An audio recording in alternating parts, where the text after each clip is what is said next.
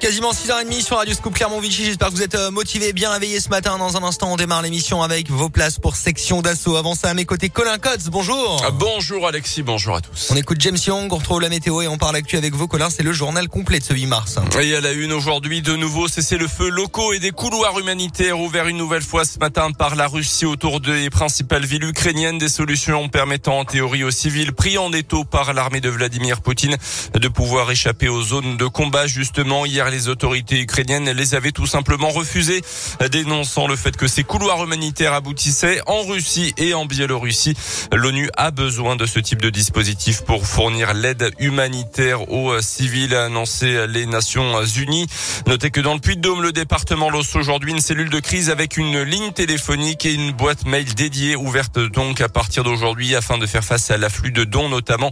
Une rubrique spéciale a également été créée sur le site internet du département en le don d'argent aux associations euh, d'aide aux réfugiés.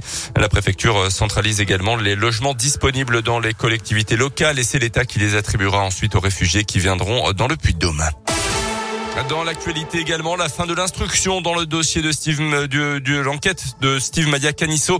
Ce jeune homme mort noyé à Nantes en 2019 à la suite d'une intervention policière. Un commissaire divisionnaire actuel directeur adjoint de la police du Puy-de-Dôme a été mis en examen pour homicide involontaire dans ce dossier. Alors en poste à Nantes, il était responsable du dispositif des forces de l'ordre le soir du drame. L'enquête sur la mort d'un pilote de moto dimanche après-midi apparent se poursuit. La garde à vue de l'automobiliste en cause est toujours en cours. Il avait été interpellé en état d'ivresse après avoir fui la fuite, euh, pris la fuite à pied. La victime a été percutée par la voiture dans un virage et n'a pas survécu à ses blessures.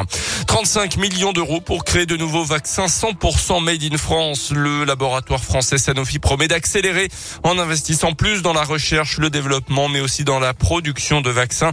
L'accent sera mis sur la technique de l'ARN messager, une technologie bien précise qui a fait ses preuves pendant l'épidémie de Covid, mais sur laquelle la France est en retard en ce moment, faute d'avoir pu produire un vaccin anti-Covid à temps. Sanofi espère donc être plus réactif à l'avenir. Une nouvelle usine ultramoderne sera opérationnelle en 2025 près de Lyon, car au-delà du Covid, ce sont d'autres maladies qui pourraient être traitées, comme l'explique Olivier Boguillot, le président de Sanofi France. Il y a vraisemblablement beaucoup d'autres pathologies infectieuses qui peuvent être traitées par ARN messager, euh, la grippe par exemple, mais euh, il y a d'autres indications sur lesquelles on, espère travailler euh, rapidement. Il y a le cancer, c'est là où il y a beaucoup de recherches à faire parce qu'il faut guider votre ARN messager vers la tumeur. Et puis, euh, il y a les maladies rares. En fait, l'ARN messager, c'est au fond une production de protéines.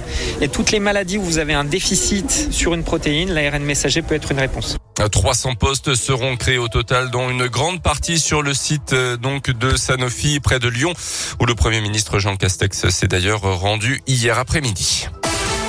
Le basket, 22e journée de Pro B. Ce soir, la Jave reçoit le co-leader du championnat Chalon-sur-Saône. Ça sera à partir de 20h. Les Auvergnats restent sur une victoire vendredi dernier contre Aix-Maurienne. On termine avec le foot et le tirage au sort des demi-finales de la Coupe de France féminine. Les joueuses 10 heures ont plutôt été gadées puisqu'elles recevront l'autre pensionnaire de D2, à savoir le FC Nantes. Match qui se jouera le 27 mars. L'autre demi opposera Fleury au PSG de club de l'élite. La finale se jouera le 15 mai à Dijon.